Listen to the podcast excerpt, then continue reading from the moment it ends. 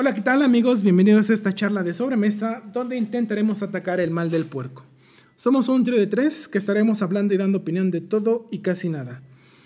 Este día me es grato presentarles. Están conmigo Mako, no experto en el género de terror y heavy metal. Mako, bienvenido. ¿Y por qué no eres experto en estos temas? Hola, ¿qué tal? ¿Cómo están? Aquí estoy Marco. Soy un no experto en lo que sería el género del terror. Me gusta el terror, eh, todo lo que sean películas, ya sean libros, ya también cuentos que nos puedan platicar las personas. Me encanta escuchar ese tipo de cosas. También me gusta lo que es el metal, también me considero un no experto. Me gusta mucho ese género, empecé desde el pop, ahora actualmente a mis treinta y tantos años. Soy muy fan de lo que es el heavy metal, pero de Finlandia particularmente de ese país porque siento que ahí es donde hay más mm, géneros de metal diferentes que no son tanto como los estadounidenses, que es muy, bueno, tal vez no los han escuchado, no los diferencian mucho, pero es el tipo de metal que más me gusta. Ya sería heavy hielo, ¿no? Si es de Finlandia. Eh, heavy hielo, sí, se podría decir que sí. Fíjate que lo curioso del metal finlandés, a diferencia de todo el mundo, es que sí se caracterizan porque sus melodías son como sombrías, ¿no? Como algo gótico, pero bueno, a la vez su idiosincrasia. Así es, porque los finlandeses en teoría dicen que son muy tranquilos y, y, su música, a pesar del metal, es de ese tipo, muy melodiosa, muy agradable, no es, no, no es cosa como de los Estados Unidos, que para mi gusto no todos los grupos son muy buenos, son muy ruidosos.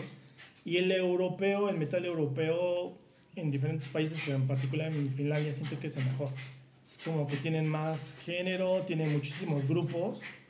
Ya había leído en alguna parte que de hecho el metal en Finlandia es el que tiene más géneros. Géneros que yo no desconocía, e incluso hay un género que se llama folk metal, que no es de mi particular gusto, pero, me, pero es metal, ¿no? Realmente sí tienen demasiados géneros.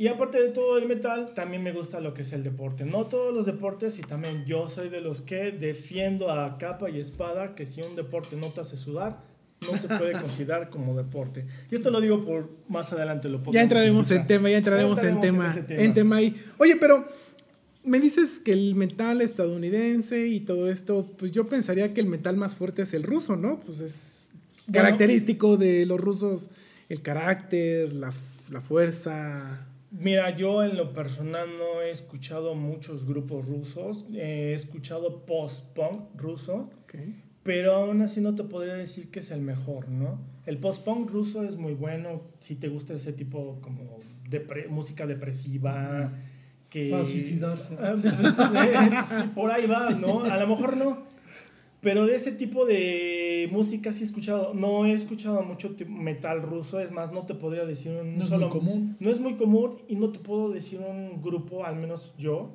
como volvemos a recalcar en este programa, somos no, expertos. Molotov. claro. claro. Molotov es un grupo súper ruso, ¿no? Claro. No, y metalero. Metalero, además no poder. Entonces, no, en ese aspecto yo no te conozco un grupo ruso. Sí te puedo decir, mencionar grupos alemanes que no aclaro, Ramstein, no, no me gusta. es como el maná de Alemania, así lo dejo. Lo pregunta alguien que es súper popero y que la, la, vida es de color de rosa y que... Que no existe Exactamente. Que eso ya, eso ya, es mucho ruido para sus oídos, ¿no? Ya escuchar metal ya es como si tuviera aquí uno un taladro, no porque no le guste, sino porque ya es muy rudo y muy pesado. Y yo pensaría que de esos países así. Ah, pero me lo está diciendo alguien que le gusta reggaetón. No vamos a empezar con polémica. no, no, no, no, claro. No, vamos a empezar con polémica, pero. Aquí hay uno de los que les gusta. Te lo dice alguien que considera como el mejor show de medio tiempo, el show de Katy Perry. Ah, volvemos a lo mismo. Le gusta, Eso ya es decir mucho. y que le gusta a todos las, las nubecitas de algodón, los panditas bailando. Aquí algo. Eh, teníamos antes de empezar este programa un pequeño debate en que el show de medio tiempo de Katy Perry era realmente uno de los mejores, ¿no? Por eso es que la Chuchino trajo a, a, colación. Tema, a colación. Yo defiendo que sí fue bueno, pero no lo considero entre los mejores. No, pero independientemente de eso, yo comentaba de alguien que le gusta ver a los panditas ahí bailando, que le gusta ver...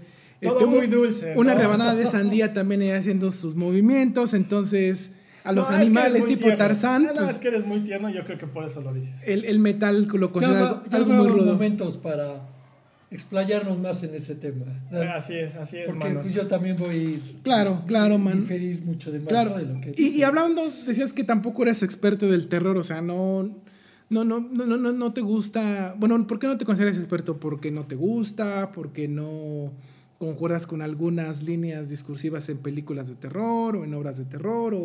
Bueno, aquí lo primero, claro, a mí me- eh, lo que más me gusta es el terror, ¿sí? No me considero experto porque también decir que uno es experto en algo, como que caes en el, ah, yo lo sé todo, ¿no? A mí no me pueden decir nadie que, que esta película es mejor que esta o aquella, no, eh, a mí me gusta la objetividad, ¿no? Entonces no me considero un experto porque me encanta, pero también me encanta que alguien me dé su opinión de una película y no necesariamente también de terror, ¿no? A mí me encanta el cine en general, me inclino más por el terror, pero me encanta el cine, puedo disfrutar cualquier tipo de película. Si tú llegas y me dices, ¿sabes qué? Esta película, esta serie, no tengo ningún problema de verla en esa, me gusta ver el cine, me agrada ver el cine, me, me relaja mucho ver el cine, me relaja todavía más ver una película de terror.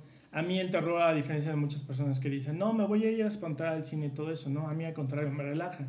Son de esas cosas que no sé si ustedes pasen con ciertos temas o ciertos gustos, que cuando te sientes así como que, ay, me falta algo en la vida, yo veo películas de terror y se los digo así, yo lo puedo disfrutar, o sea, pero sí es una buena O película sea, de para ti terror. es una catarsis. Así Pero es. qué ganas de estar en el cine sentado Sí. y sabiendo que va a salir un güey con un hacha y te va a atacar. o No estar- tienes sueños, No, es que pesadillas tremendas. eso es lo que pasa, medianoche. a lo mejor dices del terror, pero puede pasar con cualquier otro tema que no te agrade. ¿Por qué lo haces?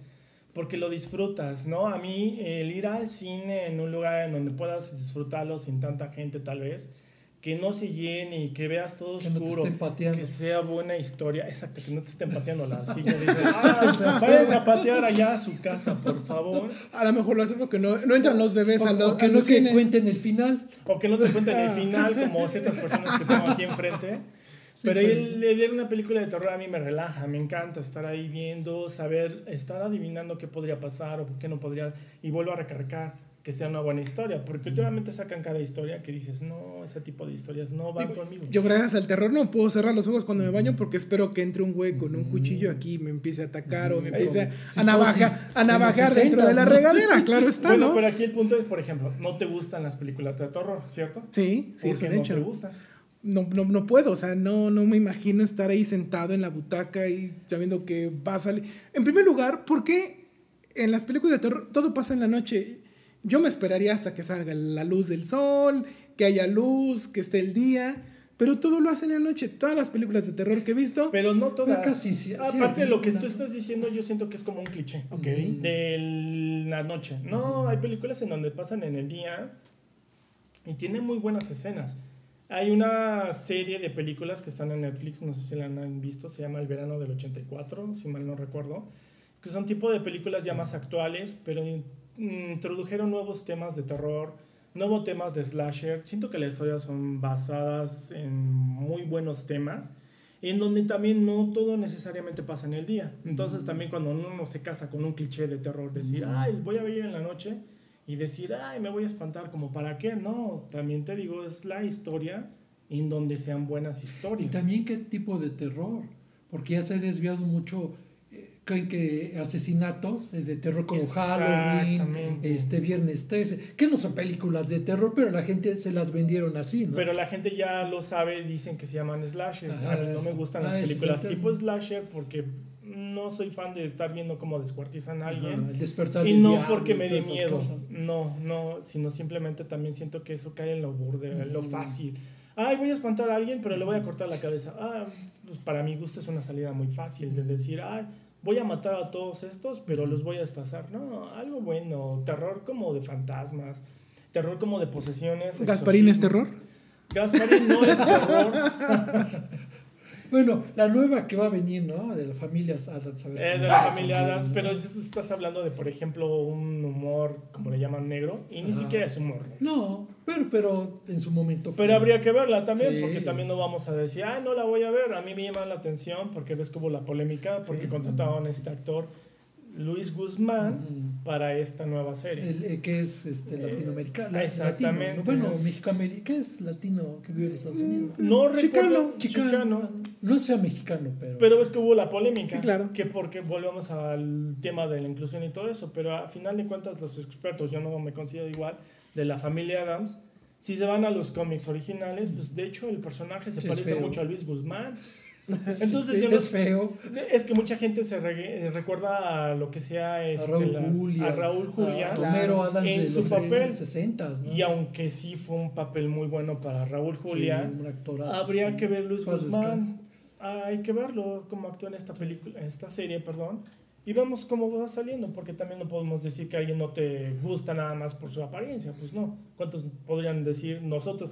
Si nos vieran en vivo dirían, no, me gusta, pero me gusta escuchar su voz, Sí. ¿no? Dice que pónganle unas papas de, de pan y Una más que hable, ¿no? sabritas, ¿no? Claro, pues sí.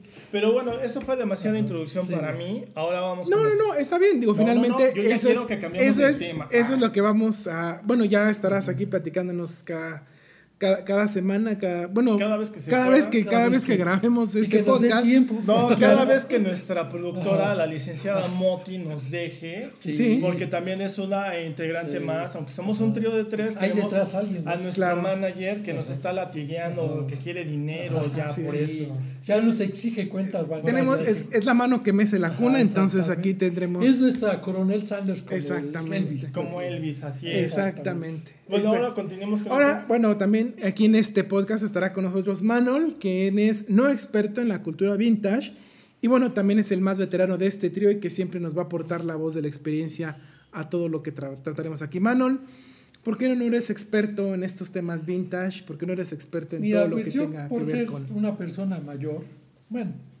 mayor por fuera y por dentro joven. Muy bien, muy Pero, este, pues me gusta aportar porque yo siento que muchas cosas del pasado fuer- son mejores que ahora, aunque muchos digan que no. Pero, Pero yo ¿por qué siento- dices que son mejores?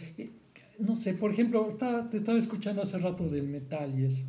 Por ejemplo, para mí yo soy metal pero clásico. ¿Y por qué? Porque el mejor metal para mí fue el metal inglés. Y es el padre de todos los metales. Claro, aquí ahorita a lo mejor se me van a venir todos los chavos de las nuevas generaciones. eh, A lo mejor a nuestros dos pero- seguidores. Ajá, exactamente. pero bueno, yo te doy mis puntos para decirlo, pero a mí yo siento conexión con esa música. ¿Por qué? Porque para mí ellos eran músicos. Y muchos, bueno, los jóvenes sabrán si es verdad no, muchos crean más ruido que música. Ah, bueno, Entonces- es que te tocó el inicio de la buena música. Sí, ¿no? eh, bueno, de la música en el rock ya Mira, existía, claro, desde Por hace... ejemplo, apenas por, por ti, bueno, por mi, mi primo, que también es un rockero súper, cosas, eh? traumatizado, este, eh, escuchó un grupo que se llama Unión Nordic, no sé si lo ha escuchado, No, fíjate que ese no. y tocan un rock. Entonces, hay, a lo mejor es cuestión de, de conocer, ¿no? A lo mejor nueva... O sea, yo no digo que no haya nada bueno, sino me refiero que el de antes era casi todo era muy bueno. Bueno, todos Y los ahora- grupos actuales deberían de basarse en esos, ¿no? Porque la buena Ah. música que se creó en esos momentos ya parece que ya se está desapareciendo desde nuestro punto de vista, como tú lo estás Sí. diciendo, ¿no? Y acá, y un punto que tienes razón, yo no sabía, que estaba leyendo, que la mayoría de los grupos nórdicos de, de Dinamarca, Suecia, este, Finlandia, admiran mucho al rock británico. O sea, los padres para ellos son Iron Maiden, Rolling eh, Stones. eh, eh, bueno, son sus pues, eh, Judas Price, Slade. O sea, es raro, pero tienes razón. Sí, ¿Cómo se liga? O sea, El metal eso no lo de Black mucho. Sabbath, por ejemplo. Eh, británicos también, que son ingleses. Exactamente, ¿no? Ozzy Osbourne, Ajá, ¿no? Que son, o sea, a lo mejor al que no le gusta, como aquí mi cuate, que tiene razón, que, que son saladas. Bueno, Pero bueno hay seriedad para Y analizar. aún así, también, Kiss ¿no? también podrías decir, yo no, No soy son fan. malos, ¿eh? No, al No, contrario, son soy buenos. fan. No soy fan, pero se respeta porque Sí, su música respeta. aún así a estas alturas, imagínense a los 70 y- 50 años de Eh, exacto, ¿cuántos años tendrían? En promedio de 70 años y todavía están haciendo conciertos, ves que van a venir a México en Así es. diciembre, y va a ser la última gira. Entonces, hablas de ese tipo de Sí, grupos como Kiss, sí. que dices, pues sí, No te en su gustan, pero momento los los respetas, consideraban igual Ajá. satánicos, ¿no? Pero ahora ves su música es agradable. Es como, es como, no sé, grupos a lo mejor de los 80s, Motley Crue, Van Halen, a lo mejor no llegan al nivel de esas leyendas, Sí. pero los reconoces que son buenos, ¿no? Sí, claro. A lo mejor no como con Billy H, ¿cómo se llama? Katy Perry, Katy Claro, Perry, ¿qué claro está. Billie Eilish Eilish, también. Que alguna vez en un- yo lo escuché en una entrevista que se atrevió a decir que quién era Van Halen. Imagínate. Dicen, es que lo dijo de broma. Digo, mejor dicho, ¿y tú quién eres para decir, opinar de alguien que no tienes ni idea de quién son? Son tus abuelos, imagínate. Él hablando De la música, De la claro. música. Entonces, bueno, esos temas vamos a ir tocando. También- de la serie. También nuestra, nuestra jefa de producción nos comentaba que te gusta la historia y que Sí. por eso también Lo asocio eres, mucho a la eres historia. el veterano de este Sí. trío y, y tienes muchas Soy anécdotas maestro históricas. de historia no titulado. Oh, muy Ahora bien. les aclaramos, de hecho, Manuel es el maestro de Chabelo. Imagínense cuántos años tiene Sí. Manuel. De Goxila, imagínate. Godzilla. Goxila no hablaba y yo ya le daba clases. Ya le daba clases. Sí, eso sí es verdad, me gusta mucho lo vintage, las series de los ochentas, lo asocio con la hora, no sé, Automan, no se acuerden, Auto Increíble. Eh, eh, Nos vamos a poner súper nostálgicos, vamos a empezar. Ah, ¿te Ah, acuerdas de esa serie? los años maravillosos. O sea, bueno. Bueno, y los años maravillosos, cuenta, de hecho, es más actual que la de Automan, por ejemplo. Pero imagínate, es del 88. y habla de. Y ese de Automan es del 83-84. Así Entonces, es. Magnum, o Magnum. sea. Entonces, eso es lo que me gusta. Y me gusta asociarlo. Ahorita que está de moda hacer los famosos. ¿Cómo se llama? Las series que se basan de una vieja. Este, los recast, digo, perdón, los, Los refritos, refritos. Los ¿no? refritos ves que ahorita hay una de Magnum. o los spin-offs como Ah, los- ándale, ándale. Y ves, porque tú ves las series ahora y dices nada que ver con las series de antes. No, ¿no? la O sea, esencia, ¿no? El alma que tenían No. también las series. Entonces él, antiguas. que era un, sin Sí, ser un gran actor, era un, para el personaje. El carisma que el tenían carisma que tenía ese señor. Bueno, ya me está corrigiendo. Y cuando Manuel hablaba de lo vintage o lo clásico, yo me imaginaba John Wayne o cosas por el no, estilo. bueno, pero no tan, no, llegó tan, No tan allá, ¿verdad? no, yo soy 70 para acá. Ok, ok, sí, no, yo dije, Sí. no, nos va a Bueno, empezar aquí pero del si bueno, se fijan, del bueno, el malo y el la feo, televisión, Casablanca la y todo eso. Las series, que, las mejores series de- en Estados Unidos explotaron después de los 60. Claro, claro. O sea, de los 50 sí había, Bueno, pero, pero, eran... que también por la época que no había tanta como ahora de la difusión, ¿no? Ah, que bueno, no. ma- yo, que leía, es- yo leía que la serie, el boom de la serie se dio, no recuerdo si fue exactamente con el nacimiento de HBO, el canal, que porque finalmente ese fue el, el target con el que se creó HBO, ¿no? Crear series pero- de pero televisión. ¿Tú te refieres a lo reciente? No, pues desde los 80, o sea, que sí, HBO ya empezó a HBO crear... Ah, bueno, sí. O sea, el target... Series exclusivas. Exactamente, y. HBO empezó, empe- ese fue, ese fue su target, ¿no? Crear series para que la gente estuviera cada semana o cada cierto periodo de tiempo viendo una serie exclusiva a través del Claro. canal de paga, ¿no? Ves Los Sopranos, que Claro. fue una de las emblemas de HBO. ¿Y cuántos años duró? Y hoy en día creo que HBO sigue haciendo buenas producciones. Digo, he, he- he visto un poco de Game of Thrones, se me hace muy buena serie. no Independientemente de que HBO, por ejemplo, por las noticias que salen, parece que va a la quiebra. Espero que no, porque como lo está mencionando Chuchín, ha sido uno de los canales, o al menos una de las compañías que has tratado de hacer series originales y muy Y fue la emblemáticas. pionera, como dice eh, Chuchín, de las series en paga. Sí. Porque antes las series 60, 70 eran los canales abiertos NBC, CBS, es, ABC. sí.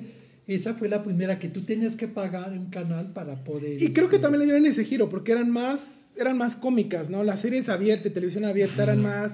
Buscaban Perdidos más... en el espacio. Exactamente, buscaban tener más un tema de comicidad, de, de, gente, diversión, ¿no? claro. Y creo que HBO empezó a hacer series dramáticas. Más que nada para adultos. Para, Exactamente, ser- ¿no? para pensantes, ¿no? Claro, Así es, claro. sí, Sí, sí. yo digo que Sí, es porque tú hablas de Los. Sopranos y es una serie que te mantiene ahí, ¿no? Pegado, es. pegado y decir, Con el Johnny Soprano. que Sí, sí, todos, sí, Todos lo querían matar, pero lo Claro. querían a la vez, ¿no? Pero qué serie, ¿no? O sea, el nivel de calidad que empezó a mostrar HBO con esos tipos de series, que hasta la fecha ya son muy contadas, pero todavía tienen buenas Pues series. preguntarle a Netflix, que fue el que desarrolló el streaming más fuerte y se hizo muy fuerte haciendo series, ¿no? Sí, Eh, precisamente con Originales. House of Cards, Ajá. que fue la O sea, pionera de Netflix, ajá. que es el tipo de serie que también tenía HBO. Así es, así es. Y bueno, finalmente, ah, eh, pues en este, en este podcast voy a estar también yo, un servidor, yo soy Chuchín. Yo soy no experto en deportes y Villamelón certificado. Platicábamos un poquito antes, ¿no? Que era... Y le cuestionaba yo en particular que me hiciera el favor, se lo agradecía mucho, de, de explicarme la definición para él, qué es Villamenón, porque a lo mejor yo lo escucho y digo, bueno, más o menos lo podría entender, pero ¿qué es para él ser Villamenón? Mira, yo me considero Villamelón porque yo apoyo a todos los equipos. O sea, yo... Para mí el triunfo, el máximo triunfador es el deporte. Ok. Evidentemente sí tengo aficiones por ciertos equipos, las cuales no voy a mencionar acá para no empezar a perder followers, pero... No digas Real Madrid. ¿De qué pasó? Pero pues sí, le, le, le, le voy a equipos, le voy a varios equipos, tengo varios eh, jugadores favoritos, tengo varios equipos favoritos y yo soy un ácido consumidor del deporte. Entonces, Entonces un Villamelón es alguien que le gusta el deporte en sí. podríamos decir que sí, que no tiene un equipo, que le va a todos los equipos, que apoya a todos los equipos, pero dentro de la comicidad que yo me manejo con mis amigos, con ustedes y con este podcast, pues tiene que ver con que para mí el que siempre va a ganar es el deporte. Para Ok. mí no hay un empate, no va a ganar Chivas, no va a ganar América, no va a ganar el Madrid, no va a ganar Barcelona, para mí gana el deporte. Aunque Gana tu el equipo fútbol. favorito gane. Aquí ya son otros temas y aquí Ya, ya el, el pasión y, la- y el corazón Aunque, quedan en tú- un segundo aunque la América la ayudan a veces. A veces, a veces sí. Es, es chistoso porque si al América le dieran como de verdad dicen, pues Ya dominaría la liga, ¿no? Tendría 65 No, mil títulos. y aparte, bueno, yo no soy un experto, ahí sí, para que vean, vuelvo a recalcar, yo ahí sí no soy un experto en la Liga Nacional. Pero algo que no me queda muy claro, dicen, por ejemplo, del América. ¿Cuántos títulos tiene? ¿14? Sí, vamos ¿Cuántos por la años? 14, 13, No. tiene 13, ¿En pero vamos por la años de 14. Ciento y pico de años. Es que vuelvo, una vez escuché eso del deporte nacional, de la liga, 1916, Sí, sí. ¿no? que ¿cuántos años de, de liga de, de vivir el club? ¿Ciento qué? 106 años. 106 años del América, que es el máximo ganador en la Liga Nacional y tiene 13 títulos. No se te pase, se te hace... Son pobres números. Son pobres números. Para el- yo no voy contra el deporte mexicano, al contrario, pues qué bueno que triunfen todos. Pero sí te habla de la mediocridad del deporte mexicano.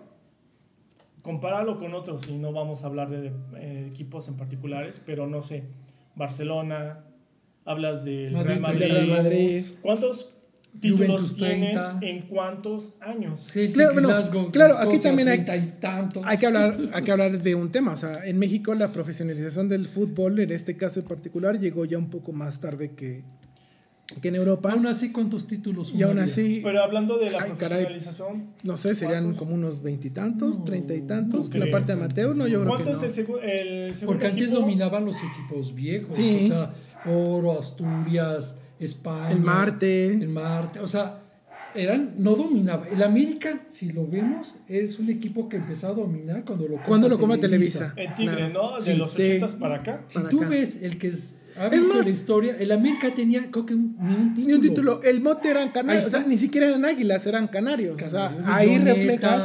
Ahí refle- cremas. No, no, no. Antes, antes de que fuera, por eso, antes de que fuera no. América, bueno, comprado por Televisa. Antes, pues se llamaban crema, este canarios. O sea, el Cremas, mote era Ajá, no era. el mote de azul cremas, que hasta la fecha nunca le entendí. Es, pasa lo mismo con el Real ¿cómo Madrid y que- los Ah, merengues, ¿no? Ah, Ah, sí. no le veo el- Es que vendían merengues ahí en, Eh, cerca afuera, de cerca Santiago del Bernabéu, Bernabéu. ¿no? Pero, por ejemplo, en México, el segundo equipo con más títulos, ¿quién es? Chivas. Chivas. 12. 12. 12. Y volvemos a insistir, no se les hace muy pobres. Sí, pero- que por, dices, por supuesto. Ah, son los máximos ganadores, pero dices, ¿cuántos títulos tienes? Ahora, hablando de técnicos. Bueno, yo te voy a corregir. Esto no, no- esto no habla de mediocridad. Esto habla de competitividad de una liga que ¿tú cualquiera la crees puede que ganar. Imagínate, changos. Claro, o sea, la liga, está la liga está para cualquiera. Te la puede ganar un Mazatlán FC, así como te la puede ganar un FC Juárez. Pero, Porque bueno, qué aburrido será que siempre la gane el Madrid, que siempre la gane el Barcelona. No, te habla de una, una estructura que ya la tienen y que está difícil. Fíjate la que, ese es, tomar, fíjate que ¿no? ese es un debate muy interesante con, con, con algunos amigos con los que a veces platico esto de deportes. Comentábamos esto, ¿no? Que, que Alemania, ¿cuántas veces es el Bayern, el Bayern, el Bayern? Luego decimos en broma, bueno, el Bayern lleva, ahorita que anda en una rachita medio mala, bueno, en lugar de coronarse en la fecha 27, se va a coronar en la fecha 34. Así Es lo único que va a pasar, pero como que pareciera que ya está predestinado que en muchas ligas en Europa, que es, digamos es el fútbol más competitivo, pareciera que son los mismos equipos, los mismos equipos, ¿no? Es, esto es, es un Pero- tema y es un debate muy Pero- interesante. pero ¿Sabes qué, Chuchín? Ahí a lo mejor le doy la razón a... A lo mejor los que les gusta el fútbol puedan debatirlo, pero a mí le doy la razón a Marco. Ahí, ahí gana el mejor. Sí, O porque sea, ¿qué, qué pasa aquí con el fútbol Mantiene mexicano? una regularidad durante 38 fechas. Y aquí le das oportunidad a dos equipos de 18 a ganar un Mira, lo creo. Sí. Aquí- La aquí no, NFL aquí- es- aquí el ejemplo ah, más Todos claro- comparan con la NFL. Qué bueno que pero son ese punto. sistemas el distintos. El, el fútbol americano es un deporte totalmente claro. distinto al fútbol. Claro, Claro, claro. bien estructurado. Claro. Eh, Por eso, cuando, cuando empezamos con estos debates de competitividad y mediocridad y tesoro, por eso me gusta mucho tocar el ejemplo del NFL, porque la NFL es una liga que ha desarrollado un sistema de competencia en donde busca una, un- una igualdad de condiciones para que los equipos puedan Y para triunfar, los ¿no? jugadores, ¿eh? O sea, eso de que habla de que hay un draft con los mejores jugadores y lo acomodas del último al primero para que los selecciones y le das oportunidad que los equipos puedan irse armando con esas selecciones, te habla de que les estás buscando alternativas para que las, las diferencias no sean tan, Sí. tan extremas, ¿no?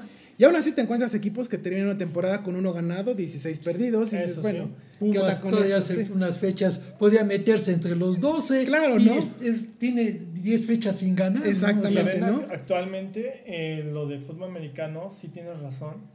No me acuerdo qué entrenador, si fue Pep Guardiola o este, el de Liverpool, ¿cómo se eh, llama? Jürgen Klopp. Klopp. Jürgen Klopp, no me acuerdo si él fue alguno de los dos que dijo que debían de copiar la estructura del fútbol americano.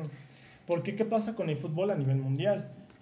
Juegan todo el año, los pobres jugadores no les dan tiempo para descansar y él, alguno de ellos, tal vez estoy equ- equivocado y o a lo mejor lo dijo otro director, pero dijo, vean, el fútbol americano es tan buena su estructura que hasta cuatro meses tienen para descansar los jugadores y no los están presionando. Ay, que con otro este torneo patito, que otro Vamos a ponerlo así. distinto. El fútbol americano única y exclusivamente se Esa- juega en, durante cinco meses en el año. No, y es solamente un torneo enfocado.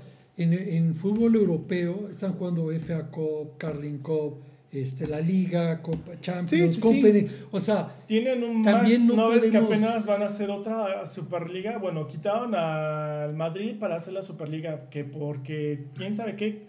Y no este, el de la UEFA, ¿cómo se llama? eh, Ah, Infantino. Y no. no, el de No, la el UEFA. otro, sí. Este, Ah, ya ya. anunció que va a ser una Superliga. Y dices, ¿cómo? O sea, Le prohibas, sí, le le quitaste. quitaste, pero ¿por qué? Porque quieren el dinero, ¿no? Pero nadie piensa en que los jugadores realmente ya no les están Ya dando. que tocaste ese tema y después lo tocaré en deportes que sí son deporte, aunque Macu diga que no. Volvemos a Este efecto, no es- esa es situación. No, esa situación está sucediendo hoy en, en el golf. En el golf, Aclaramos el golf es hobby, no es Eso. deporte. O sea, En es el hobby de ge- gente que. De gente rija, Eh, rica, gente eh, cosa fina, fina. gente Fifí. más afifí. gente fifí. Gente fifí. En el golf que dices, hay un tema muy importante porque gente de dinero se juntó y creó un tour aparte del que ha tradicionalmente existido, que es la PGA. Es el único, ¿no? Sí, es- tradicionalmente ha existido, pero este, este nuevo tour, que es el Live Tour, está dando bolsas a los ganadores muchísimo más grandes Más que, que inclusive, que inclusive los torneos grandes de la PGA. O sea, un jugador de golf hoy en día puede ganar un- en un torneo de la Live 20 millones de dólares. Así de fácil y sencillo. Entonces, es chistoso porque hay, yo sigo a, ah, porque también otra de las cosas que me caracteriza es que donde haya un jugador mexicano, un deportista mexicano, yo voy a estar ahí siguiéndolo y apoyándolo. Entonces, en el golf hay dos jugadores mexicanos que tienen, tenían su credencial PGA, que son Abraham Manser y Carlos Ortiz. Ellos jugaban en la PGA, se pasaron a la LIV y es curioso, porque en tres torneos que los dos han jugado, han ganado ya todo lo que durante su carrera en la PGA ganaron. O sea, Solamente en tres torneos ellos dos ganaron lo que durante cuatro o cinco años en la PGA habían colectado. Entonces, y no ha ganado, y ningún, bueno, Y Carlos Ortiz ya ganó, ya ganó un torneo PGA, Abraham Acer ya ganó también un torneo PGA, entonces, pero ellos dos no han ganado ningún torneo LIV. Significa que las bolsas evidentemente son más, más, más millonarias. Y eso es lo que platicábamos en algún momento, Manuel y yo. Hoy en día el deporte se está visto muy este, seducido Sí, por, claro. el, por el dinero, ¿no? el dinero claro. es... También la corrupción, Claro, claro, ¿no? Imagínate. claro. Claro, entonces, bueno, en este- aquí yo voy a estar tratando de, de- de ser nuevo experto en ese deporte, en, en deportes, hablar de, de lo que son eh, algunos deportes, a lo mejor Los que son hobbies también. mezclaremos algunos. Y Dos. bueno, sinceramente aquí también yo voy a estar en este podcast trayéndoles los resultados o las participaciones de los deportistas mexicanos alrededor del mundo, ya sea Pero no jugadores, inflados, pero- jugadores, hay muchos inflados. jugadores, golfistas, pilotos de Fórmula 1, sobre todo a los, bueno, no solamente pilotos de Fórmula 1, tenemos tres pilotos muy, muy reconocidos. Y yo, por ejemplo, que no conozco mucho de eso, Checo. Aparte de Checo Pérez, está en la Indy Pato Ward y está en la NASCAR Daniel Suárez, entonces son tres pilotos que por lo menos están en ligas grandes. Hay otros pilotos que también están haciendo sus caminos y sus pininos en series eh, inferiores, llamémosles en fuerzas básicas para empezar a crecer. Pero bueno, aquí les traeremos todas estas noticias de actualidad. Aunque aquí mi buen Chuchín es el experto en automovilismo como Marco Toluma. No tanto. Este, te voy a decir No, una cosa. como Para mí, para mí, este, yo siento, para mí era mejor Adrián Fernández. Él no tuvo la oportunidad de ir a, a Fórmula 1. Híjole, ma- ma- Pero mano él- pisó un callo. Él, este, bueno, yo he hablado con gente y para muchos dicen eso. Yo pensé que, Que si Adrián decir, he Fernández- hablado con Adrián. No, ojalá, ojalá. Adrián Fernández tenía un nivel de Fórmula 1. Nomás que le tocó la época donde el, el Era muy corredor. difícil. Era un el- muy- era un- ¿Cómo se llama el corredor? Sigue siendo, Unidos? sigue siendo El- elitista, ¿cómo se pero aún era más elitista, ¿no? Pero el de Estados Unidos, ¿cómo es? Era la IndyCar. Ajá, ahí Estados Unidos era, era como de, de segunda a primera división. Sí. Y antes la de Fórmula 1 a, a Indy era de segunda división, ¿verdad? Sí, Ahí iban digo, es- Mario, ¿qué? Mario... Mario Domínguez, estaba Michelle Jordan, Ajá, o sea, estaba que Fernández. Ahí iban los que... Pero si se dan cuenta, habían más, aunque no pudieron brincar tanto. Eso, es como lo que ya ahora, sería de Que debatir. ya hay un poquito más, como Ajá, dices, de ajá. facilidad, pero no hay tantos. No. Pero bueno, Ay, ¿Qué pasó? aquí, Man- un aquí- es el tipo de- aquí Manuel de me, cosas que después me picó un a- callo, pero en su momento podré dar mi justificación de por qué Checo, Porque Hay que Checo Pérez. Aquí el tema va a surgir después. Sí, sí. Que Checo Pérez es mejor, fue mejor que. eh, eh, oh, ¿Quién sería? Pedro Ah, Rodríguez. claro. Ricardo Rodríguez. Y eso es pisarle, es pisarle lo- Sí, a los sí. conocedores. Yo no soy no, Checo Pérez pero sí es es. pisarle a los que saben automovilismo decir, yo ellos son leyendas del automovilismo. voy, a- voy a cerrar esto. Voy, a este dejar, voy a dejar, voy a dejar la, la- la pelota en el manchón penal Ah. para que después la rematemos Como a que gol. Porque no lo pueden ver, pero. Diciendo-. Diciendo Checo Pérez es un, no un candidato, pero tiene la posibilidad de ganar la triple corona del automovilismo porque ya ganó Mónaco.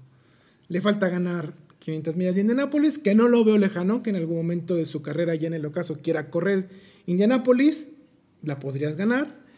Y tendría que ganar las 24 horas de Le Mans, que tampoco le veo dificultad de sumarse a un equipo interesante y tratarla de ganar. Si la logra, sería el único piloto Mira, mexicano en ganar la triple de, corona. De felicidad que alguna vez llega a ser segundo lugar de un gran premio, de un campeonato de Fórmula 1. Esto ya Este se año. puso interesante. Este Yo año. no soy conocedor de la fórmula, pero se puso bueno el debate. Este año Checo Pérez y queda editado, ustedes lo están escuchando el día de hoy, 25 de septiembre que estamos grabando este podcast, que Checo Pérez va a ser subcampeón del mundo y le va a dar a Red Bull su primer título de constructores después de, del dominio de Mercedes en la era híbrida y le va a dar a Red Bull el primer 1-2 en el campeonato de pilotos de toda su historia. Aquí lo escuchó primero, Y si no lo hace, Chuchín si se no. rapa. ya está. Que está cerrado. Jesús nos invita a una buena comida. Cerrado está, cerrado está. Pues bueno, esto, no sé si alguien quiere agregar algo. Este Esto- es nuestro primer. Este es el tipo, nuestro primer teaser. Esperemos que les haya agradado. Es el tipo de mm, objetivo que buscamos de tener una charla amena.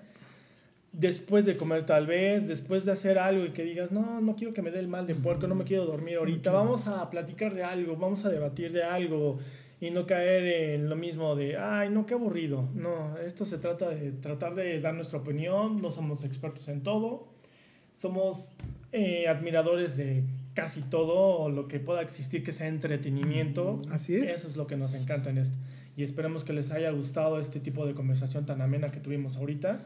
Imagínense, es el primer piloto Cuando venga lo demás va a ser, va a ser todavía mejor. Y, y des- eventualmente abriremos eh, me- mecanismos de contacto y si tienen alguna idea de Si nos algún tema que aportar platicar o alguna Una idea, una crítica. Una, crítica, corrección, una chisme, reseña, algo comentario, así, ¿no? somos, son bienvenidos. Sí, porque siempre es importante una retroalimentación, ¿no? Claro. Siempre a veces los escuchas, pueden saber más que nosotros, ¿no? Ah, Y si aquí no me gusta, mal no lo leemos ya, Ajá. punto.